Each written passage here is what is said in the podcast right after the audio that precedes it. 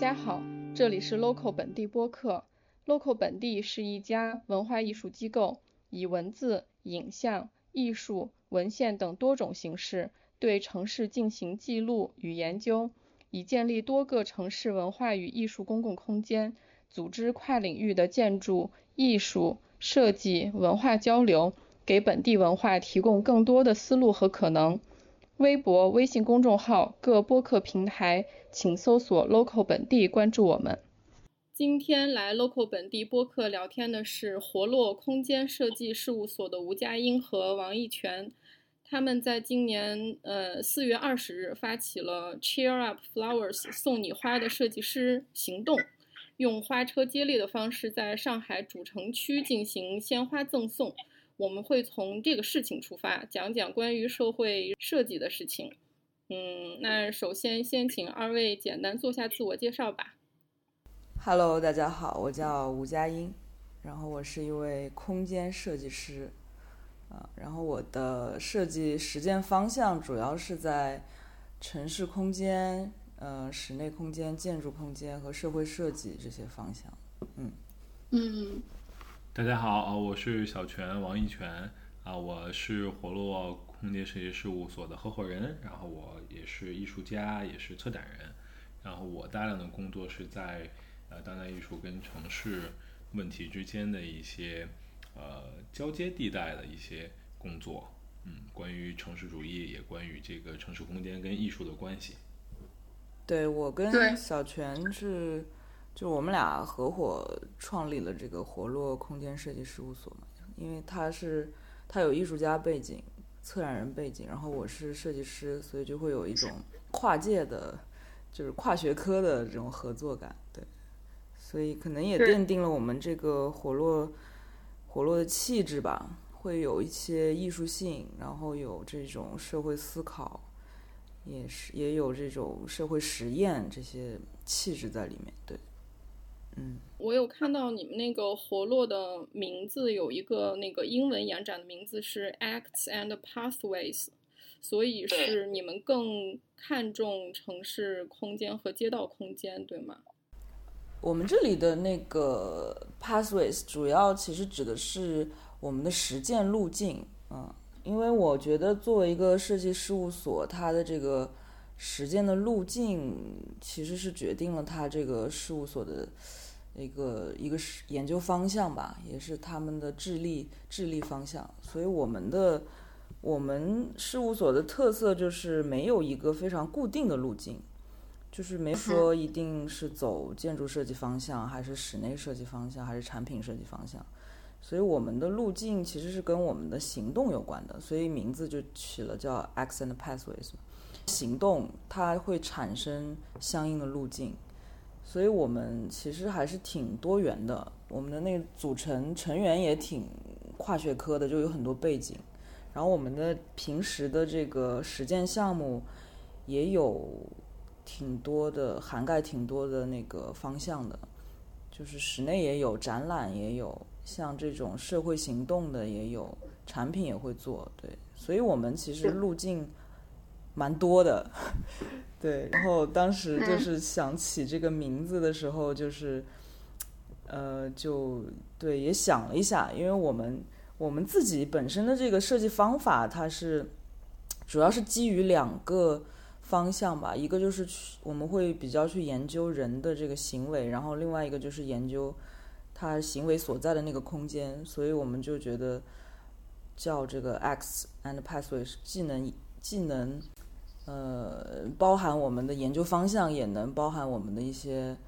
呃实践方向和业务方向吧。对，先是起了这个英文名，然后再想说再起一个中文名。X 有行动的意思，然后就会有行动啊，很活动啊，就是就想到了这个“活”字。然后 Pathways 不是就是路径嘛？路径其实也有脉络啊，这种对。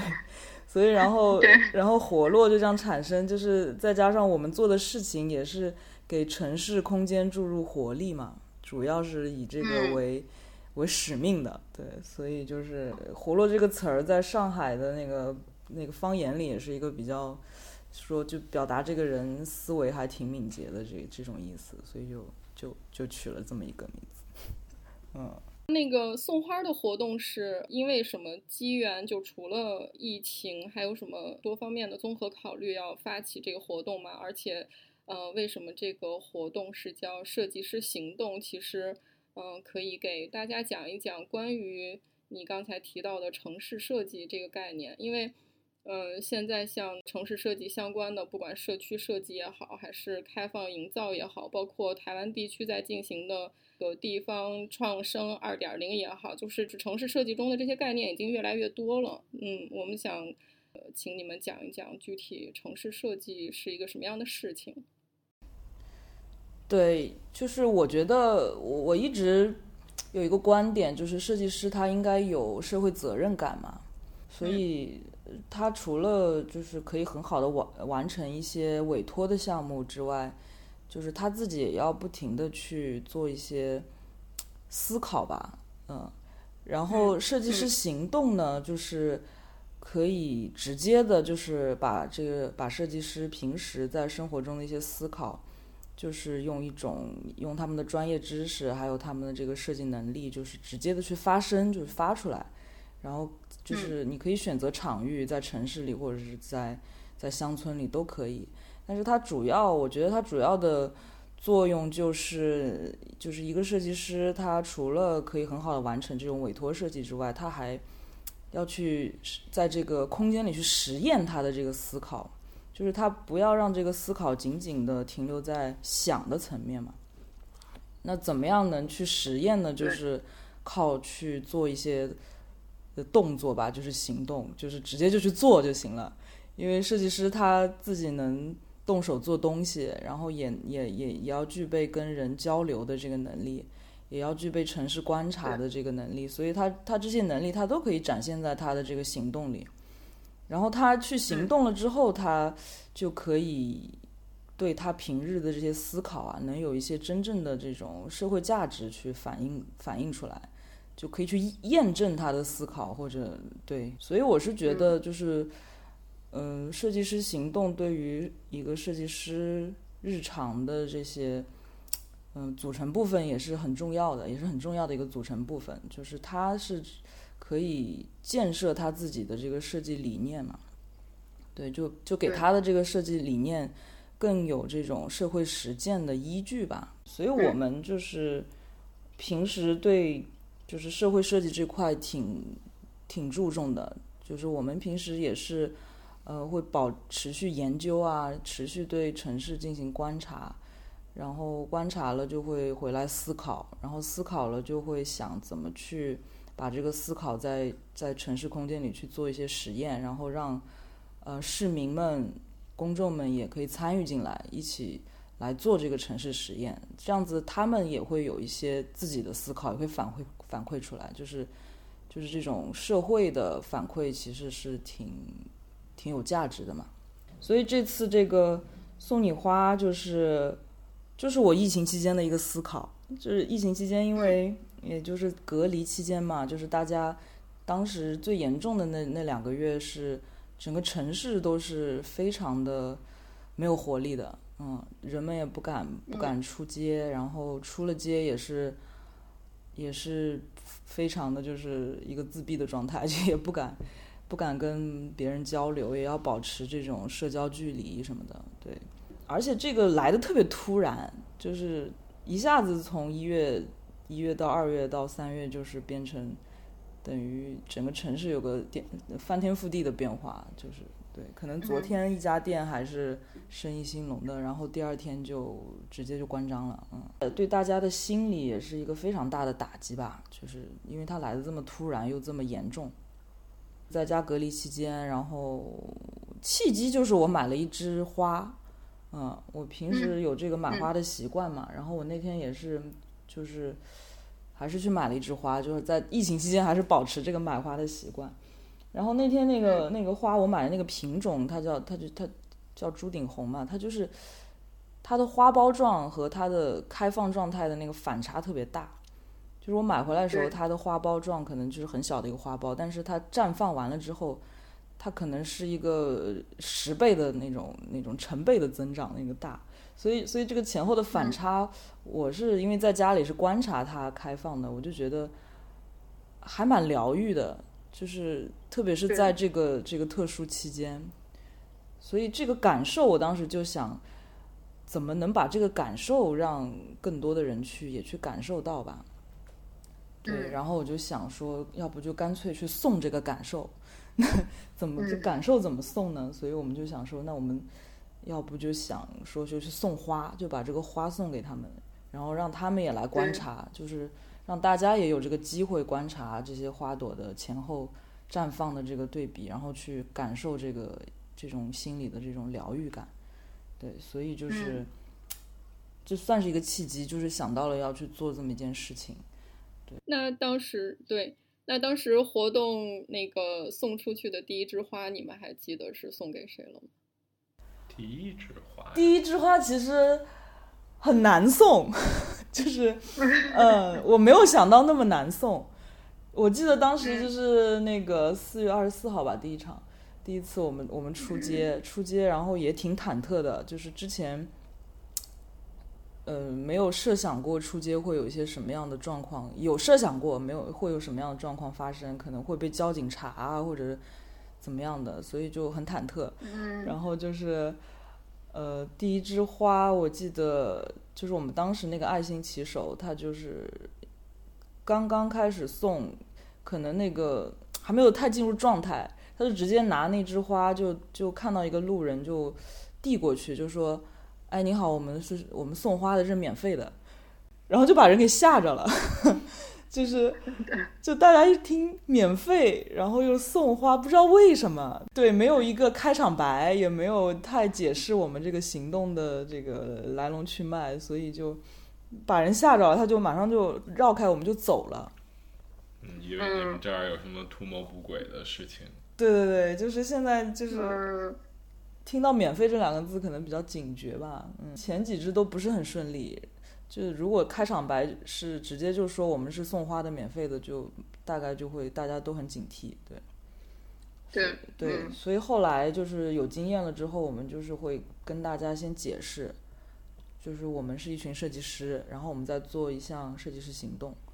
嗯，就是疫情期间想给大家带去一些温暖，所以是给大家免费送花，就有这么一个开场牌之后，就大家就比较容易沟通，就会。就会进入你的情境嘛，对，所以就后面就送的比较顺利，对对对，嗯。因为你刚才说到出门之前可能会考虑到被交警查什么的，所以跟那个送花的交通工具是三轮车有关吗？对，对，三轮车，呃，这个我我感觉我还挺有三轮车情节的，不知道为什么，就是很喜欢骑三轮车，嗯。那你小的时候就骑过吗？我骑过啊，而且我我一直不觉得三轮车是要去学的，我就是组织了这这次活动，因为我们是一个，呃，我还我们还召集了一些朋友来参与嘛，就是我们是一个接力的一个形式，就是呃把花车骑到路上之后，有有很多朋友参与进来，每个人骑一段路，然后骑完之后再把花车和花交给下一个人，就是一个接力的方式。但是我是一个。天生会骑三轮车的，我也不知道 是为什么，所以我一直不觉得这个东西，这个交通工具是要学的。然后我我策划完了，然后把朋友召集过来，让他们来试骑的时候，才发现很多人都不会骑。嗯嗯，有没有人因为最终没有学会三轮车，然后放弃参加这次活动的？没有。有人那个就一听是三轮车，觉得说，哎呀，我真的不会骑，就放弃了，还没有来学就已经放弃了。但但基本上就是来试骑过，如果实在是学不会，他们就会选择推行，嗯，或者跟着。对对对，因为我们其实每个骑手他的路程也不是很长，就一公里，所以其实推行也是可以的。那这些骑手和路线的选择呢？骑手和路线的选择，我们这四次其实主要还是集中在上海的城区吧，就是内环以内的区域。对，嗯，然后我们四次，呃，就分别去了四个四个区，嗯，会会刻意的规划一些就是不要重复的路线，嗯，就对，比如说黄浦区啊、静安区、徐汇区都去了，都骑了一遍，对，嗯，然后也会比较呃特定的去一些，比如说我们因为我们有工作日和双休日嘛，工作日就会去写字楼比较多的路线，嗯，就上班、嗯嗯。上班的人比较多路线，就在他们写字楼下面去送，对，然后休息日就会去一些公园啊，嗯、居民区啊这种这种路线。嗯，然后母亲节那天也是，那天是母亲节特送嘛，所以送的是康乃馨，花也不一样。送花的对象是只要是街上，呃，有有人，你们都会送，还是会关注到一些比较特别的群体的？我们基本就是见到人就送，就是有因为在我们这个骑行路程中吧，就是呃当我们的骑手，然后呃，因为我们也走街串巷嘛，然后看到路人之后就会送一下，就会打打招呼，对。嗯嗯然后有的时候也会说，呃，看到路边，比如说有在等车呀，或者说在路边休息的人呀，可能会马上过去跟他聊一聊。当然也也会找到一些比较好玩儿的，比如说这个呃弄堂门口的这个保安大叔啊，一看就是特别善善善于交谈，特别健谈，我们就会跟他打打招呼。对，然后也有那个往往来的骑车的路人呀，包括这个这个做快递的这些呃这些小哥呀，对，嗯嗯。有时候也是会比较嗯。轻松的，我们开开玩笑，然后也会那个跟大家就是寒暄一下，嗯嗯。嗯。气氛就是一个比较轻松活泼的这么一个感觉。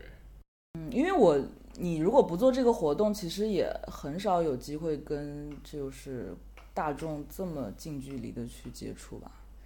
对，而嗯且而且有接触，但你不会跟人家说啊话，，对，就是人家也对你有，就是你如果没有一个这样的活动去作为一个没有一个说话的一个窗口口。对作为一个契机的话，你你怎么去了解人家的故事？平时也没有这个机会，对，所以其实这个活动也是一个很好的机会，我们就可以有有契机跟他们去交流，然后呃他们如果一旦接受了你这个善意之后，也会也会稍微放下一点那个芥蒂嘛，就会跟你会讲一些他们的故事来交流。对，我记得有一个保安大叔，就是他，我们两次送花都是碰到他，嗯，会路过，好像就是都路过了那条路，然后第二次他嗯看到我们就、就感觉很熟悉了，然后他还会帮我们跟路人解释说，他们真的是免费送花，就是，呃，就是看到我们就很熟悉，嗯。嗯然后刚好街上也会碰到一些，就是我感觉有些人真的很需要一枝花。就我记得那个有一对夫妇，他们就是我不知道是吵架了还是怎么样，就是一直就在街边，那个嗯女士就是很不高兴，嗯。然后嗯这种情境下，我我我们觉得就是需要一枝花，然后我们就对，就给了那个男士一枝花，然后他这个花就，我觉得应该能化解他们那个矛盾，就是嗯，感觉拯救了他们那天的矛盾。你们这个活动一发起，然后有好几个朋友都给我发过来说，西安也应该有这样的活动。那马上咱们要做一个呀，对啊，我就我我挺想安走一趟我挺想让他做到别的城市去的，因为我们现在就在做开源的这个文件嘛。其实，嗯我觉得这个我们把所有制作过程啊、材料的采买、怎么尺寸什么全都开源出来，就是大家都可以来做。我觉得，嗯。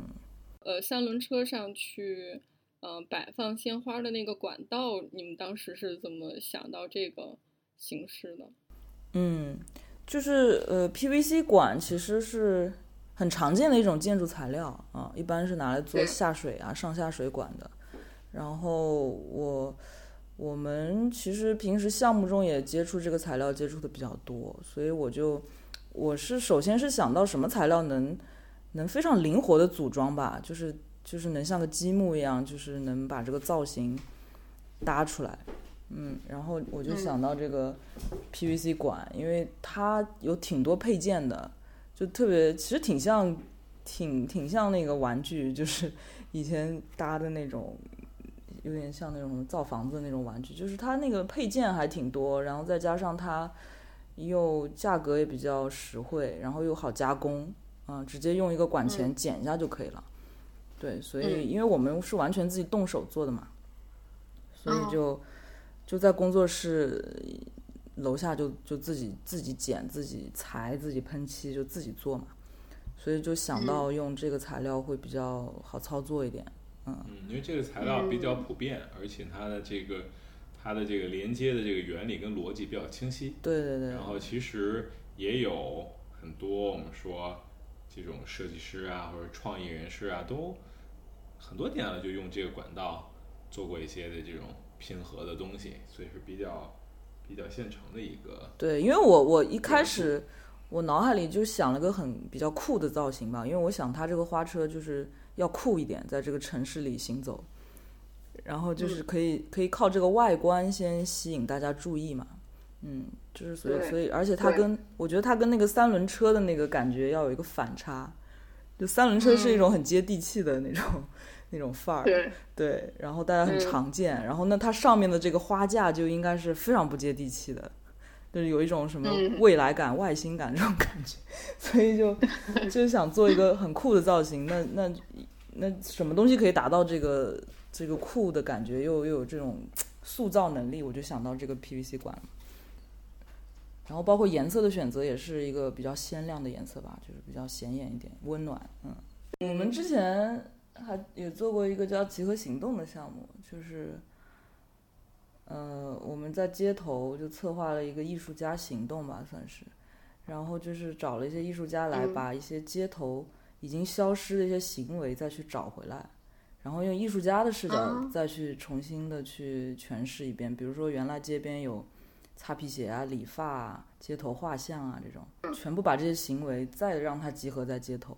但是是用一种当代的手法去展现，所以所以当时那个画像的那个环节参与的人特别多，因为我们找的艺术家主打的就是画不像，嗯，就是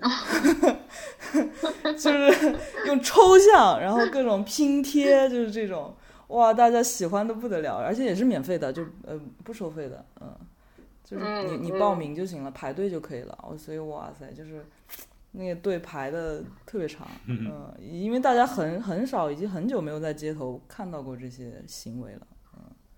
对，然后包括那天那个呃王一泉发的那个山河跳，也是之前听那个朋友播客里面讲说，那个线上算线上算命嘛，网友。邀请山河跳来参加我们去年的这个街头小事结合行动结合小事这个计划。然后，对，呃，本来想让他们来现场的，但是艺术家坚持要那个 尝试一下线上的这个方式，所以最终我们就用了一个 iPad，然后呢，呃，我们会有一个志愿者陪着这个嘉宾，所以玩法就是你写一个字，然后给通过线上给山河条来看，那山河条就会给你做一个解字的这么一个游戏，还蛮有意思的，嗯，还是有一些这个，还是有一些这个，这个这个。算命、看测字的一些技法在里边的。嗯，他们也比较喜欢这个传统文化和这个这个比较神秘学的这种内容。嗯，对，其实我觉得公众其实很对这种交流其实是很渴望的。对，那个之前看那个有那个社区设计的作者叫山山启亮。他有写那个全民参与的社区设计的时代，好像是这样一本书，有挺大的一部分内容是在讲关系的设计，所以就是我们其实有的时候发起活动，蛮看重参与的人是怎么参与到这个活动当中来的。嗯，那你们之前有没有就是以参与者的身份参与过这样的活动？我们之前我参加过那个大石烂儿北京国际设计周有一个单元叫领航员计划，嗯嗯，然后他就是征集，他们是一个也算是也也是社会设计，就是他们是一直一直做做了有七年了，然后是主要是征集一些设计师啊、艺术家啊，呃，来共同营造那个社区。对，他们是组织方，嗯，然后我参加了，一六年的那一届，就作为设计师参与，然后给他们，我我们是做了好几个项目，我是给他设计了一个公共座椅，解决了，也不是解决，就是针对他那个胡同里比较杂乱的问题，然后做了一个公共座椅，然后我们还，呃，王一泉是，你可以说一下你那个合唱团的那个事儿，还挺，嗯，挺有意思的，那个我也参与了，嗯。对，我们一七年和一六年都有参加这个北京国际水洲大石栏设计社区的项目。但它的领航员这个计划，我们觉得蛮有意思的。就他们征集艺术家、建筑师啊、设计师啊，甚至商铺跟居民，能够做一些针对这个前门、嗯大石栏这个地块的城市更新，看看有什么怎么样的作用。对，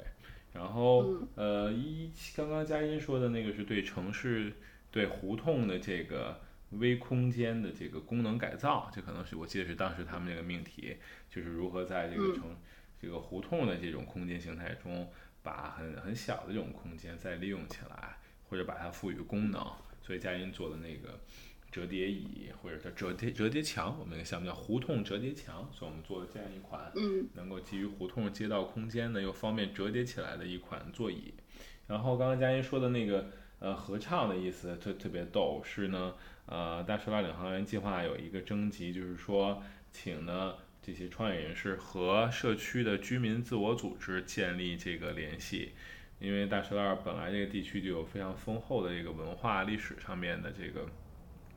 积淀，而且住了很多的历史上就住了很多能人呀、文人呀，这个文艺方面特别的厉害。那目前呢，也有很多的居民们会有自己的这个。呃，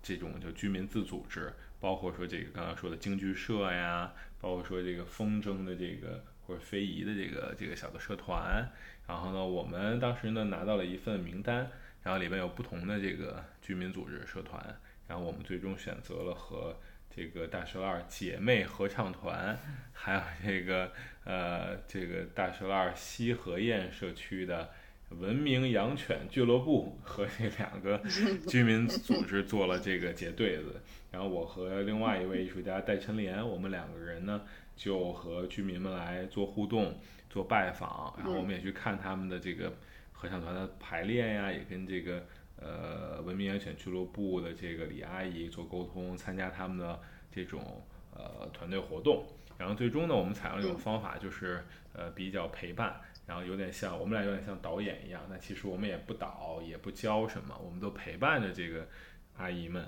还有这个养犬俱乐部的这个朋友们，然后呢做一些引导，比如说我们呃唱歌的这块呢，我们整个的项目叫天涯若比邻，所以我们做了呃一个唱歌的项目和一个狗狗快闪的这么一个项目，然后两个项目都是用快闪这种方式，然后我们去看居民的排练，然后给大家来出主意。然后引导，因为这个这个姐妹合唱团的这个团员们都是呃都是那个老年人了，然后呢，他们有可能会有有一点点害羞，或者说对快闪这个形式特别喜欢，但又有点担心在街道上走的时候快闪的时候有点放不开，所以我们就不断的鼓励他们，然后做一些排练。最终呢，我们做了两次这个这个在胡同中呢一边一边行走一边唱歌的这样一个活动，但是那个声音啊跟那个合唱还是有合唱的这个。这个元素在里边的，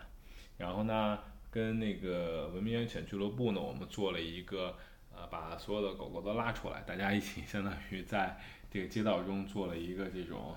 呃，campaign，做了这样的一个一个行进这样的一个活动，然后主要目的是让呃爱犬人士呢向大家传递，他们其实是养犬是有这个相对的文明规范的，所以大家呢也不要太担心，然后同时呢，呃，也传递一些那个。让比如不太喜欢小动物的这个人士呢，也能够友善的对待动物，就促进促进养狗的人士跟不养犬的人士之间有这么一个沟通。但我们形式呢是用了一个比较好玩的一个一个呃主人加上小狗，好多好多人一起在那个胡同里面游行式的这么一个方式。所以这也是我们过去有参与过的呀，那些或者我们自己那个呃创造出的这样的活动啊，跟这种。呃，比较特殊形态的一种展览或者设计。嗯嗯，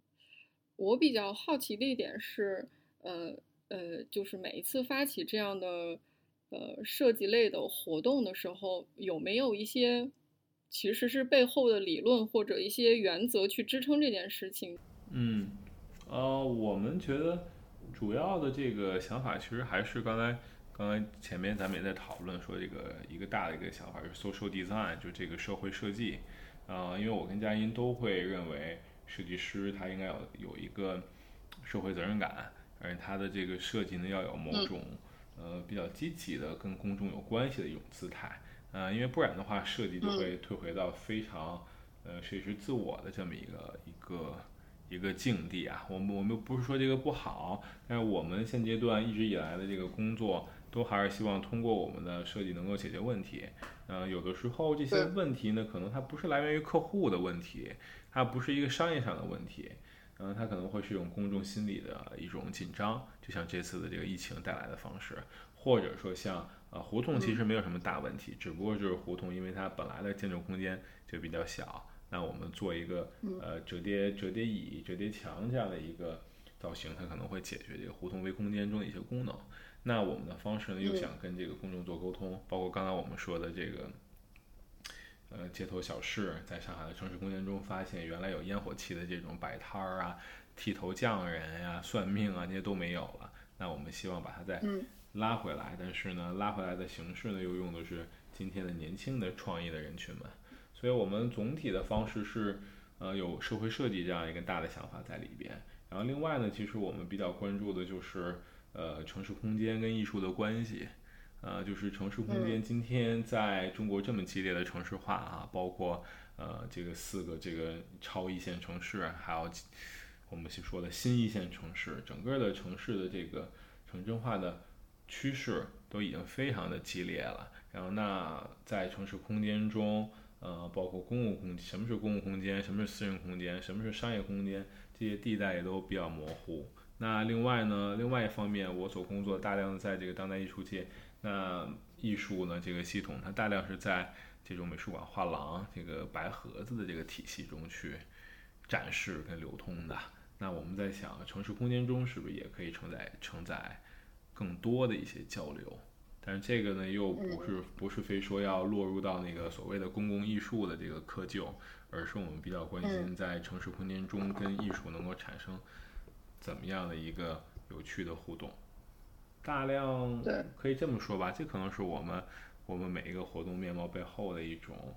一种思考，或者说一个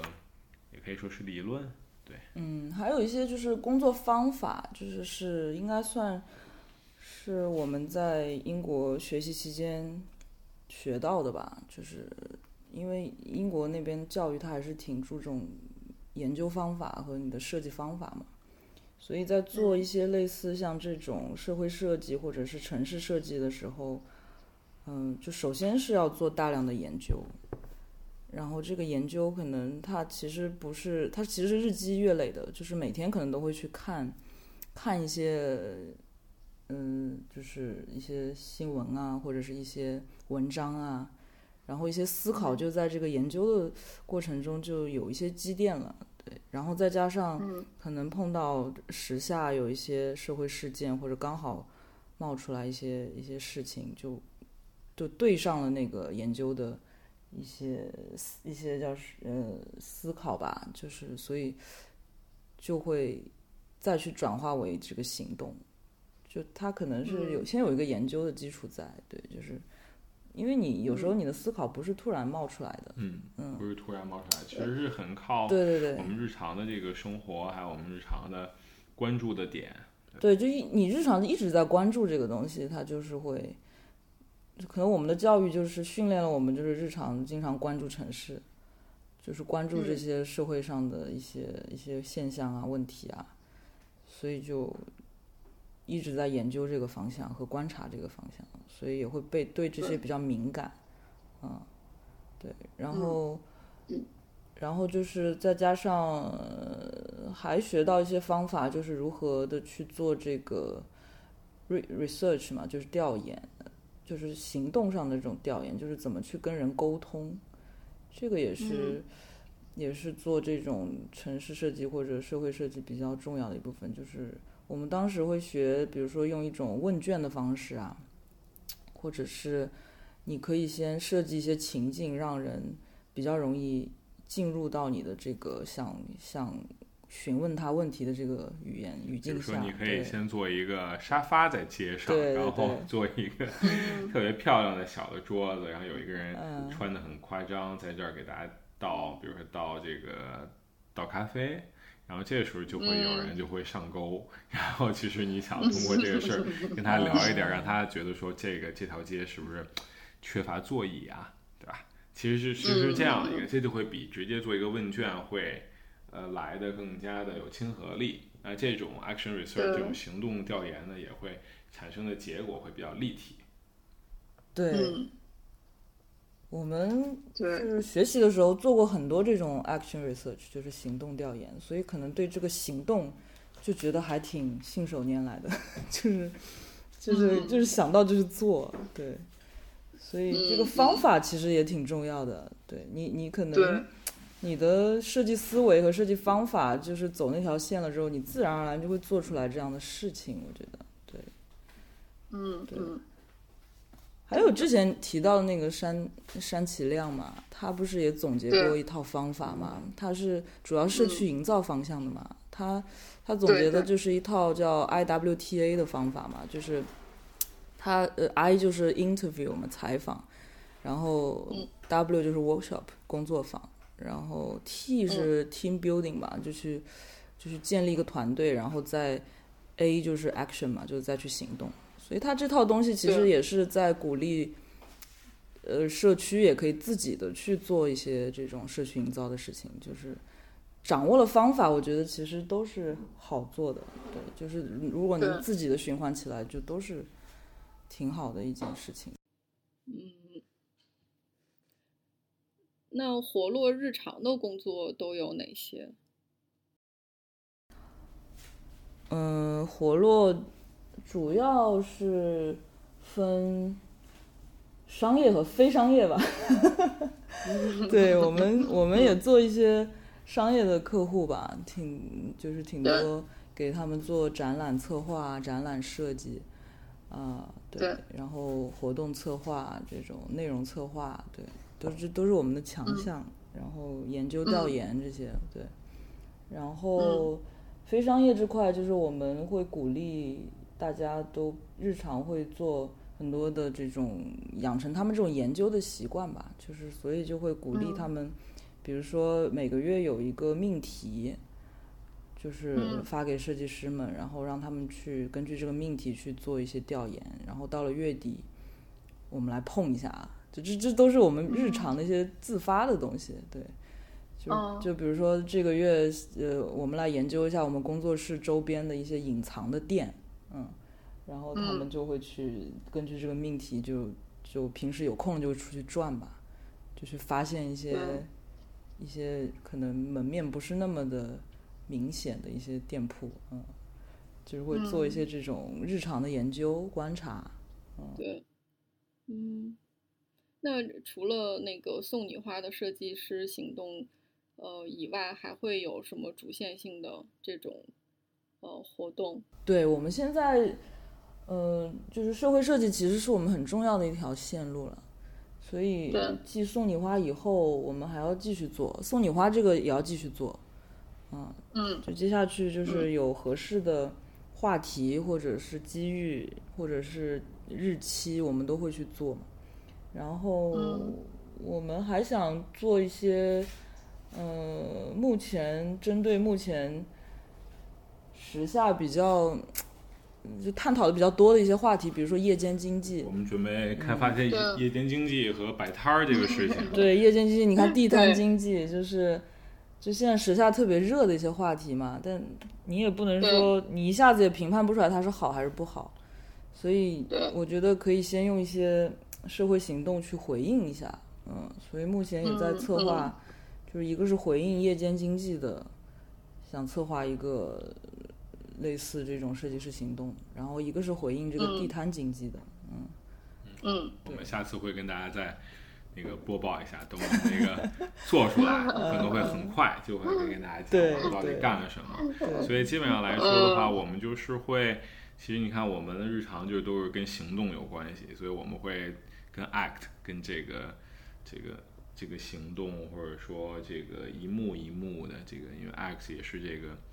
这个看戏嘛，它是一幕一幕的这个情节的这个意思，所以我们经常都会不断的来生成新的一幕啊，形成一个新的动作呀，完成一个新的一个一个表达或者说表演一个表态。对。我们的路径它其实不是一个从 A 到 B 比较直接的一个路线，我们其实是会游走，会做很多的尝试，嗯，对，然后在这个可能多点，嗯，不那么直接的这种间接的这种游走中，会走出我们自己的这个思路吧。基本上我们是这样想的。虽然我们才认识，但是我感觉我们做的事情那个思路还是挺接近的。嗯。